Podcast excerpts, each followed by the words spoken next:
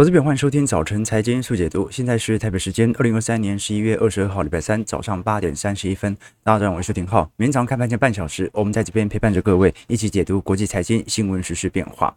那昨天有两件大事值得大家来留意。第一是联准会这一次最新的会议纪要传出相当鹰派的讯息，不过这个鹰派的讯息似乎没有造成市场上任何利率预期的变动。甚至连十年期公债殖利率的变动幅度都不是特别大，所以呢，到底现在是 Fed 已经放鹰无效，市场上已经完全对赌你在明年的降息预期，还是说就目前的经济形势来看，整体获利财报的大好已经拖住了现在不管你升息多少次，或者说联总会不管怎么放鹰，都是佐证整体股票市场的信心繁荣呢？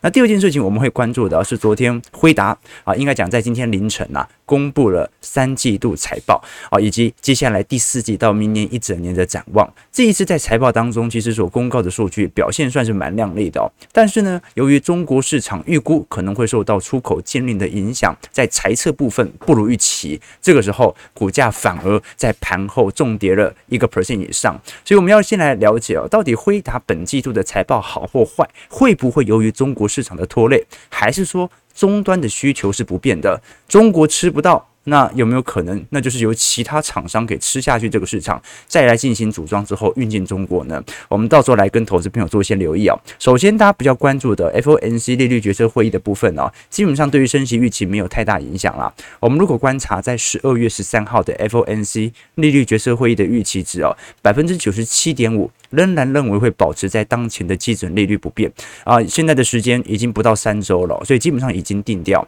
那包括明年元月份有百分之九十六点五 percent 的几率，甚至到明年三月份降息预期就已经开始接近三成了。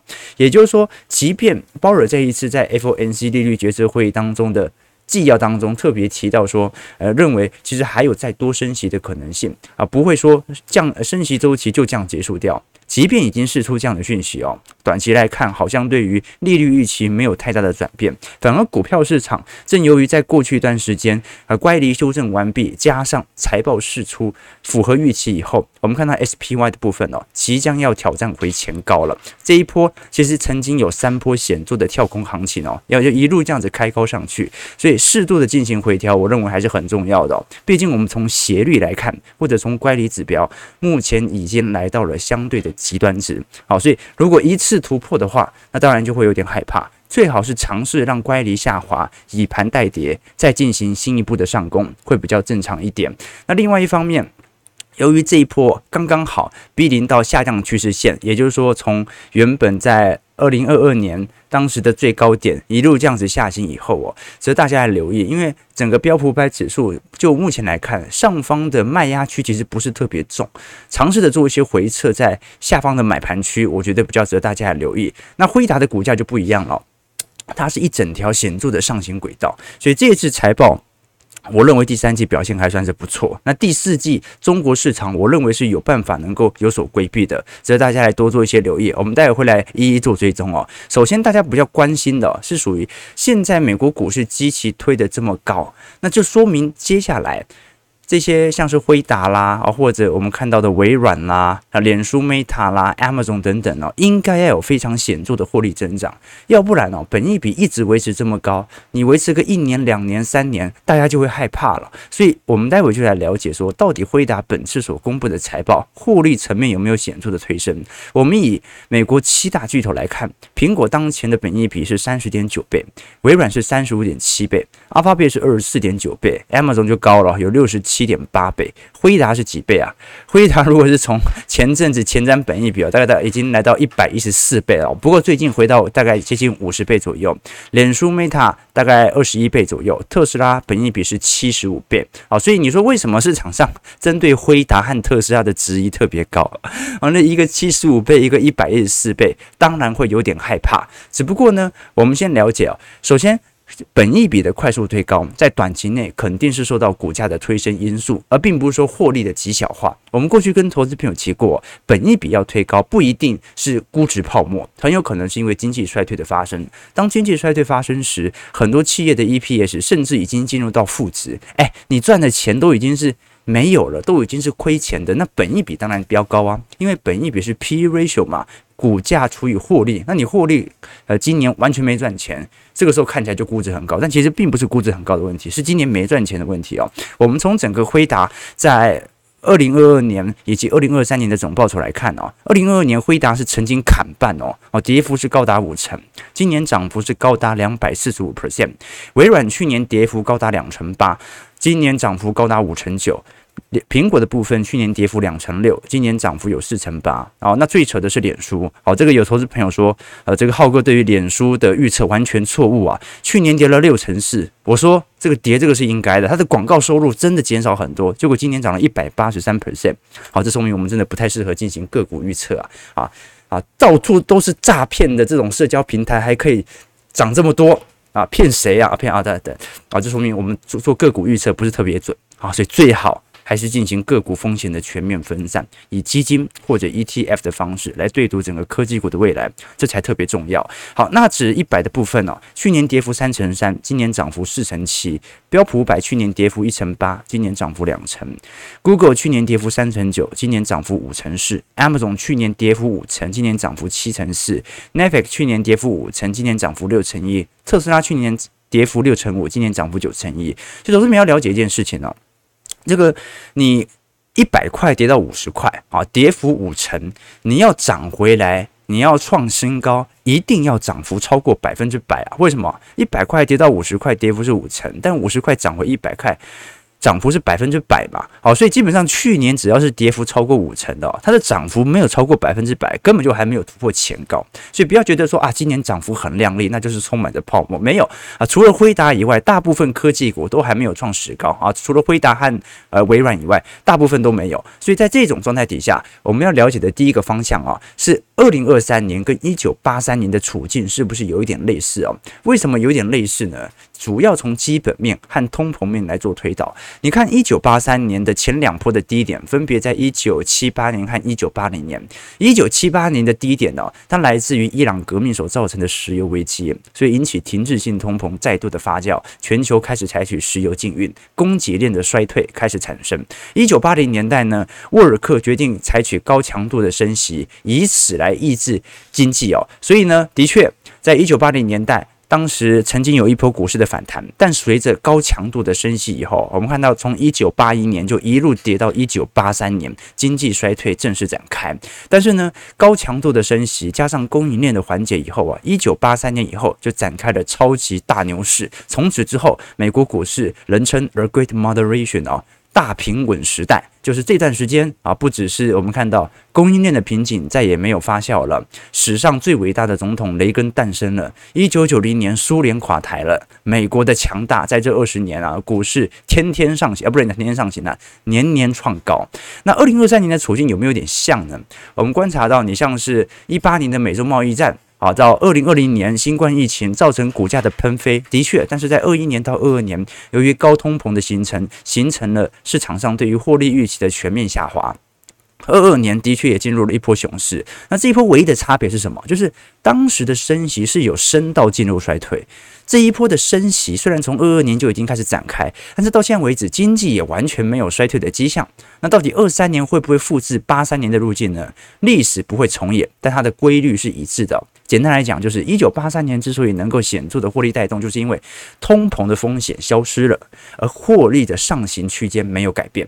那现在获利上行区间是没有改变的，通膨的消息，通膨的风险是不是正在消失呢？我个人认为是的。大家去看一下油价就知道了嘛，供应链的瓶颈哦，啊，加上这一次你看美国感恩节，呃，油价、大宗资产全面的下跌，我觉得整个方向已经算是蛮显著了啊。不过呢，当然有人不同意我们的看法，好，那不同意可以啊，但你不同意不要跟我对坐啊，要不然现在很惨啊，对不对？好，大家可以多做一些思考和留意啦。短期内怪力当然有点拉高啊，可是我们现在真的处于极端泡沫吗？我怎么想都不觉得现在是景气过热。你觉得现在景气很好吗？没有现在顶多就是谷底刚过。好，那我们可以观察到哦，在昨天辉达的财报当中，大家不要留意的几个方向。这一次人工智能 AI 的重要推手，辉达在公布三季度的财报以及四季度财测当中啊，其实表现算是不错的哦。以整个三季度来看哦，营收是一百八十一点二亿，同比增长两百零六 percent 啊，这个远远比市场预期的增长一百七十个 percent 来得高。市场原本的营收预期只有一百六十亿啊，所以它不只是已经达标了。而且是比高预期还要来得更高，那包括前一个季度、二季度的营收同比啊，它也是一百 percent 起跳的，所以在连续三个季度，基本上同比年增都是一百、两百个 percent 起跳的。那其他像是 EPS 每股盈余的部分哦，那就更扯了，同比增长幅度五百九十三 percent，它今年赚的实质获利哦，比去年多了五点九倍呀。这市场的预期顶多也就四点七倍而已哦，预估赚到三点三六块哦，所以 那就比预期高了接近百分之二十哦。毛利率的部分哦，原本市场的预期哦，你能够达到七成二就很不错了。这一次毛利率高达七成五啊，所以啊，我们必须承认一件事情哦，那就是辉达，你看现在毛利率七成五。你能够期待它每一个季度都给你这么亮丽的表现吗？不太可能嘛。总有一天啊，这个不管是超微等等相关啊半导体 IC 设计上游，总有一天它也会有技术产能的提升嘛。所以不可能保持毛利率高这么久，就好像台积电，台积电不可能毛利率永远都是啊五成六成以上。它只要去研发新的节点，毛利率一定会因此而下滑。所以首先呢，这一次的数据虽然很亮丽，但也不可能一辈子都这么亮丽啊。好，但至少可以承认这一次的数据是。所有数据都超乎预期，好，所以我们讲本季度财报了哈，未来的财测不一定哦，尤其在三季度数据中心的部分哦，这一次营收是一百四十五亿哦，同比增长两百七十九 percent，环比增长三十八 percent 哦，也远远比市场预期还要来得高。尤其现在整体品牌商针对 GPU 的需求又非常强劲，它主要针对那些大型消费类的互联网公司啦。我们讲的呃，不管是 Amazon、Google、M 这个相关服务周边，或者脸书、Meta 等等哦。那尤其在整个四季度的财测层面哦，其实表现也不算太差。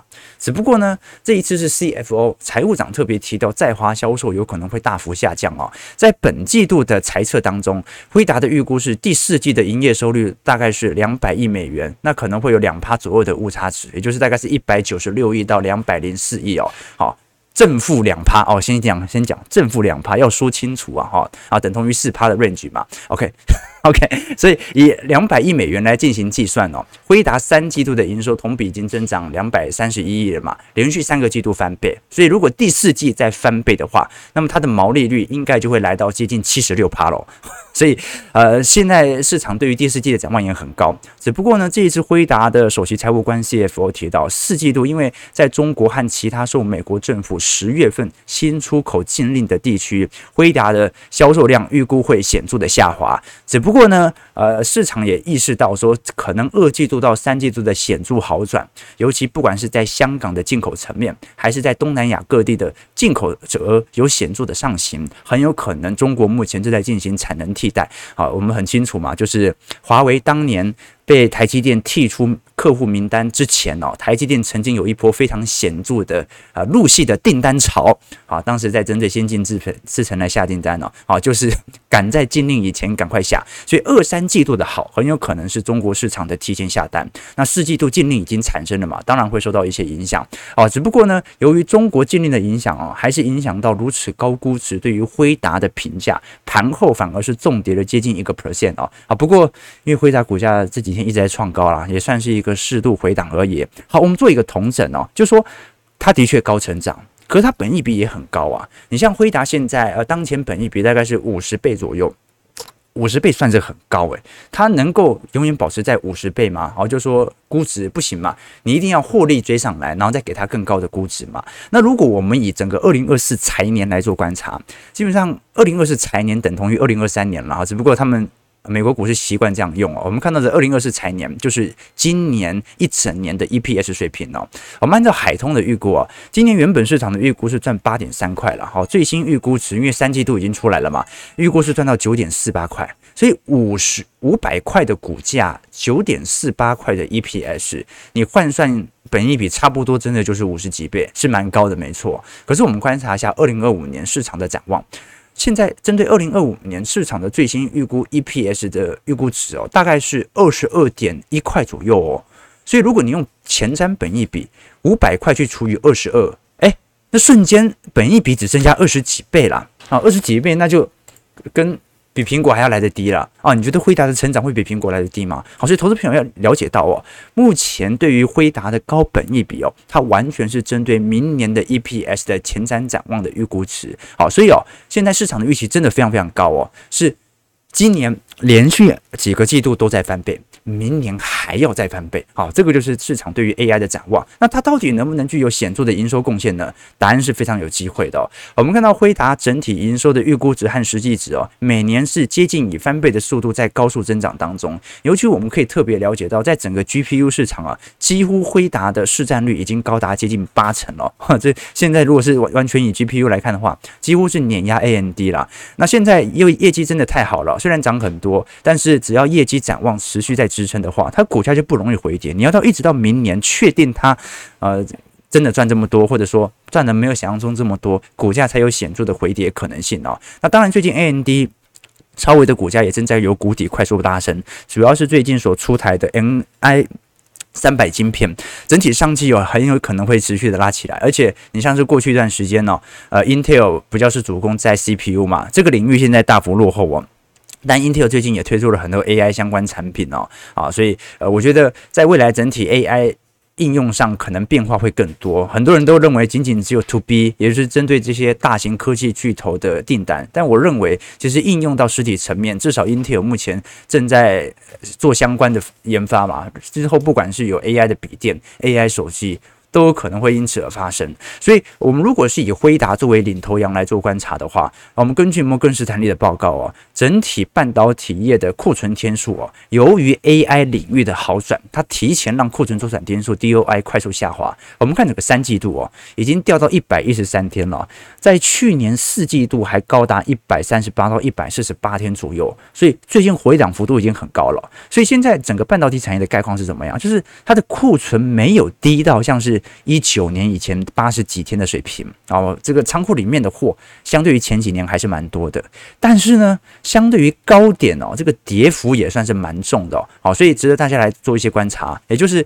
过去一段时间啊。很多不管是低润厂啊、面板厂啊，它针对一些主动去库存的行为正在发生。那最近哦，就是很明显有急单销库存的迹象正在也显著的发酵。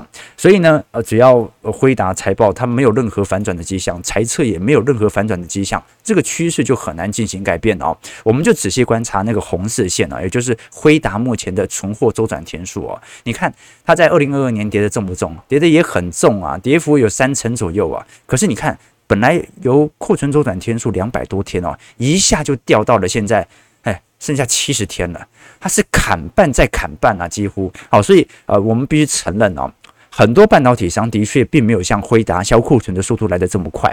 可是随着 AI 伺服器的实质发展哦，辉达又是这么重要的权值股哦，那么它的。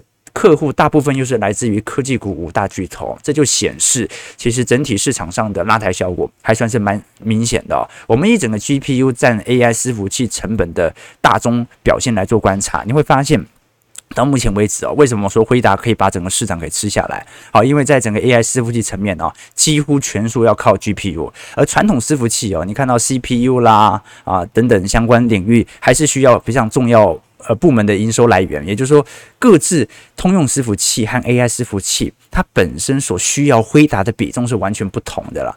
OK，那最终表现是什么？最终表现就是，反正就是这一次七大巨头全部开出来了嘛。七大巨头，我们看到的现在只有一家表现不如预期，就是特斯拉。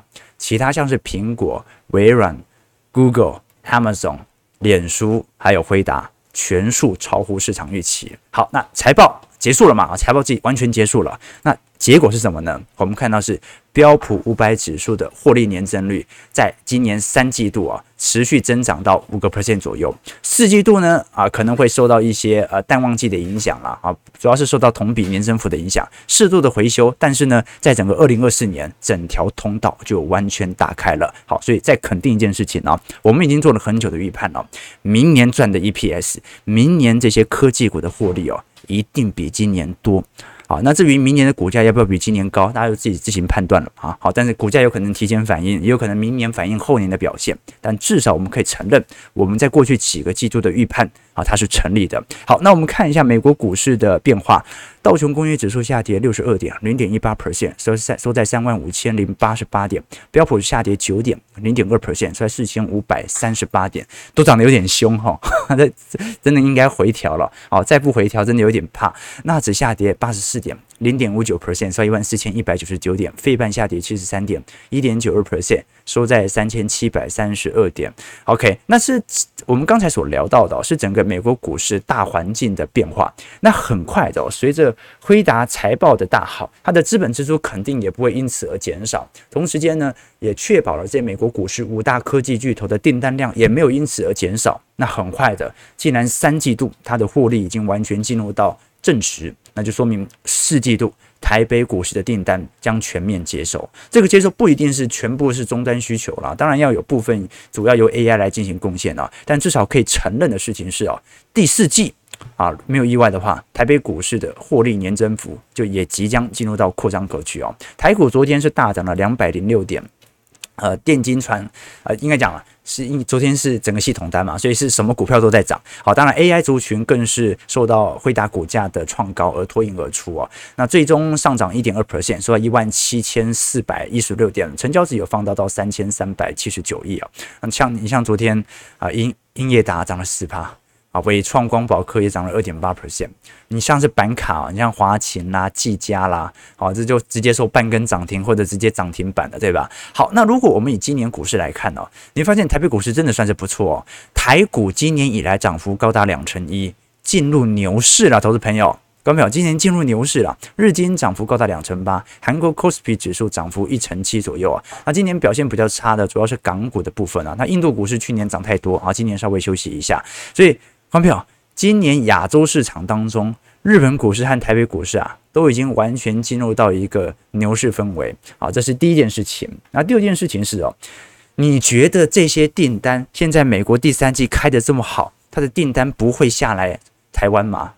一定会的嘛。好，那加上这两年，昨天我们提到嘛，由于美洲贸易战等等相关地缘政治的原因啊。最近在整个东协订单的比例啊，有非常显著的上行迹象。那也相反的说明，我们看到整体订单占比，台湾出口到美国的部分占比已经来到三成二左右，已经在短期内超越了东协和中国市场。OK，所以我们可以观察到了。中国的内需的确是一个大问题哦，但它没办法改变整个地缘政治的迹象啊。我们以双十一来看哦，呃，你看今年上半年，京东大概赚了七百三十四亿美元，去年二零二二年一整年是一千五百零二亿嘛，所以你即便上半年跟下半年赚的跟上半年一样，也顶多是一千四百亿。所以今年市场的预估是，不管是京东、阿里等等这些电商巨头哦，它所赚到的。总业务营收基本上是很难完全的超越去年的，这是第一件事情。那第二件事情是，台湾所有的伺服器厂啊，就目前来看呢，这个接收订单的可能性远远大于陆系。哦，这些组装厂能够接受的可能性啊，这主要来自于地缘政治的供应链的分配啊，就是你要确保你所有的供应链在制成最后组装之前呢，基本上都不能够流入到中国市场当中。好，所以台厂本身在过去一段时间的确受到很多库存调整啊，然后有 CSP 资本支出预算遭到 AI 伺服器排挤的问题啊，但就目前来看哦。第一点大概也已经完全度过了。我们具体看整个二零二三年伺服器的需求，在全球来看其实是年减的。为什么你说 AI 伺服器这么好？今年伺服器是年减的，因为因为 AI 伺服器占比没那么高嘛。但是你伺服器占比，通用伺服器占比还是高的。但是随着 AI 伺服器的拉抬，现在整体伺服器的均价正在显著的上弯。我们以现在呃，如果是以 AI 伺服器传统定价来看的话，二零二三年大概是一万一千五百三十四块，明年大概就是一万。万八千四百一十一块啊！哦，这种显著的上行，好，最大受惠者。当然就是台积电了。那如果是以 ODM 厂来进行比较的话，你会观察到，你像是鸿海、广达、伟创、英业达和微影哦，整体伺服器占总营收的比重哦，比较高的是主要集中在广达、伟创、英业达，占比都接近是五成左右哦。但是呢，如果你是光以 AI 伺服器占比的营收来做观察的话，其实并没有想象中来的高，广达才八个 percent 而已，伟创是十八 percent，英业达是十二个 percent。微隐是十三个 percent，所以说明什么事情啊？就是我们当然知道，它对于台北股市肯定会有更多额外的这个拉升力道啊。但是，呃，你真的要让台北股市全面进入到扩张格局哦，还是不能只靠 AI。最后还是要看终端需求全面性，不管是通用伺服器，还是从笔电啦、PC 端的组装啊，全面的复苏来做带动，这个几率比较有机会哦。OK，那我们就来观察啦。如果是从当前实质需求来做表述哦，全球的笔电出货量，以目前角度来做观察，你会发现大概在呃二零二二年、哦，是两亿两亿台左右哦。到二零二三年左右哦，基本上已经下滑接近一成五了。那二零二四年现在的状态就是，它不会像二零年、二一年、二二年表现这么亮丽哦，但是就就是比二零二三年好一点点而已哦。所以必须承认一件事情哦，即便我们都很清楚这些 ODN 厂，这一波是整个 AI 行情拉抬的主力哦，但是如果未来哦，真的由于 AI 所引发进一步的均价。成本的一个带动啊，报价带动啊，那大概率也是台积电能够夺走大部分的获利情况啊。这些 ODM 厂啊，啊，就算是趋势啊，它也没办法赚那么多了。为什么？因为真正而言，能够带动他们的营收向上拉抬的，还是属于终端需求的部分。这给投资朋友多做一些参考和留意了。OK，好，那最后最后啊，我们来聊一下整个啊企业目前释出财报后的概况，因为。自从惠达公布以后，我们才能说第三季财报完全落幕嘛？因为卡着这一支啊，这一支刚好又是本波行情的重要推手啊。现在财报公告出来了嘛？不错嘛？啊，就是第四季有一点中国的引诱，但是基本上也不是什么大问题哦。如果以统计来做观察，整个标普五百指数最近所流行的经济用语啊。提及率的部分，你会发现到非常有趣的迹象。呃，标普五百指数成分股在公司的财报电话会议上，目前听到 recession，也就是衰退的公司哦，几乎一整年都在下降。第三季大概徘徊在十一 percent 左右哦，啊，虽然这个是一三年到一九年呐，一三年到一九年差不多也是十一 percent 啊，但是远远低于二零二零年和二零二二年，当时是百分之四十二到百分之四十六的峰值啊，也就是说，在过去两年，尤其是二零二零年的三月和二零二二年的熊市哦，接近有五成的公司都在它的财报当中提到说面临衰退可能采取的动作。现在在整个三季度当中，在财报字眼当中提到 recession 衰退的比值啊，只剩下一成一，五百间公司只有五十间提到衰退的问题。好，那 企业主通常是很敏感的嘛，啊。正常来讲啊，你会发现它跟通膨也是一定联动的，而且提到衰退越多的，通常也提到通膨越显著哦。也就是说，从企业端来看哦，好像这两年从来没有担心需求端的问题，他只是担心通膨太高会影响到自己的获利，所以我认为我会衰退。为为什么？因为它会侵蚀掉我的获利成本嘛。那现在即便需求好像有适度的走皮，但是只要成本下滑的够快，通膨不要再上行了，市场现在看起来。企业主层面哦，没有想象中这么悲观。真正悲观的都是投资人啊，会觉得啊，现在估值好高啊，啊，这些股价这么高，怎么追啊？我们如果以标普百指数本一比来做观察啊，根据高盛的预估值哦，按照这种角度，整个二零二四年股价持续的攀升，但是随着获利的转好，明年可能平均本一比在十八倍哦。啊，你说明年不是股价会继续上涨，随着 EPS 创高吗？是啊，但是呢，EPS 只要跑的速度够快，好，它基本上就可以保持在十八倍左右的。中性水平哦，甚至你以标普等权指数哦，就是每家公司都是五百分之一来看的话，也会保持大概在百分呃十四倍的平均的本益比左右。好，这说明啊，我们有时候做本益比的判断哦，难免会有一点时间差。你可能觉得短期内估值有一点推高，好，这个很正常，因为 EPS 美国股市是一季公布一次，它不像台北股市是公布月营收，所以你每天就在那边算大概这个季度可以赚多少钱。好，美国股市是一季公布一次。所以呢，通常是估值推高了啊，本益比那个 EPS 还没有变嘛，所以本益比看起来很高啊。但是它一公布财报，哎，本益比又下滑了。这个时候给它新的估值、新的股价的推升，再拉把它拉高。所以这个就是美国股市的概况啊。请各位投资朋友多多一些留意和观察。好，最后我们聊一下在联准会昨天会议纪要公布当中的几条讯息。其实昨天联准会的会议纪要当中啊，你要说阴也算阴。你要说没这么阴也没这么阴，为什么呢？这次在货币政策当中哦，决策者认为利率将在一段时间内保持持续的限制性，是否进一步加息呢？必须要谨慎行事。不过呢，联总会目前多数委员保留进一步加息的可能性。好，的确啦，在上一次的利率决策会议当中，联总会本来就宣布利率决策不变嘛，保持在五点二五到五点五 percent 的水平哦。那会议纪要当前的显示是说，我们之所以啊现在不升息哦，是我对于通膨的下行保持耐心。我们希望能够更谨慎的形式来根据未来的经济数据来进行判断。当然，过去联总会也意识到市场可能会质疑联总会过多的去聚焦在过往广发生的数据，所以联总会也会针对未来的形势来进一步的分析，不采取过度的动作来进行干预。我们从现在的实质利率拿来跟名目利率当中来进行对比啊，当中大概还有接近一个 percent 左右的。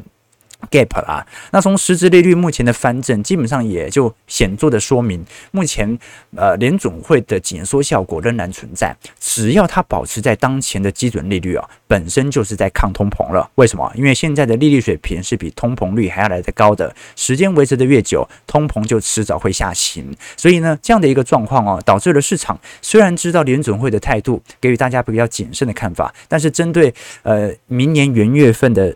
利率预期啊，几乎已经百分之百认为不会再升息了啦。然后这个是市场的概况。那这种状态呢，它也导致着美国国债啊持续的上行。随着美国国债价格由于利率水平的下滑持续冲高哦，几乎已经抹平了二零二三年高达三点三 percent 的跌幅。我们讲的是平均美债了哈，就是说呃整体呃美国公债的平均加总值哦。那的确，现在随着通膨放缓哦，市场开始有预期在明年有预防性降息的可能性。但是呢，如果经济真的如市场想象中这么好，它也不宜过度进行降息。所以呢，现在市场上真正的关注点呢、已经并不是这些科技股的财报会不会在明年坏到让联准会宣布进入到预防性降息循环。现在市场上根本就不担心明年这些科技股的获利一定很亮丽，市场只是担心那些小银行、小企业已经死一片了。所以联准会如果要宣布预防性降息，肯定不是大环境不好。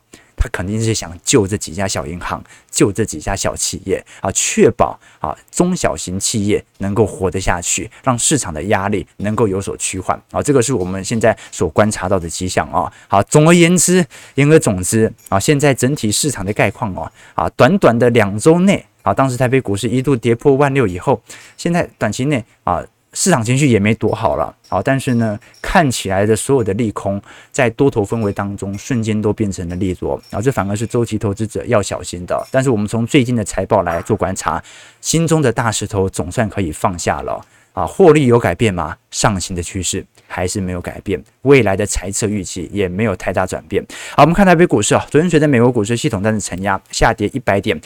呃，今天量能放大到两千九百亿也不错，所以一万七千三百一十九点哦，就看一下这一波能不能做一个适度的乖离回调了。乖离回调完之后哦，因为短期内也没有财报了嘛，好，那就是做梦期了啊，就看一下 啊，不管是啊投信还是外资啊，在年底的做账行情啊，其实差不多到现在哦，因为通常呃圣诞节一放假就结束了嘛，哦，所以差不多现在就要开始做了嘛，我们就看一下今年收最高会多高呢？能够挑战回万八吗？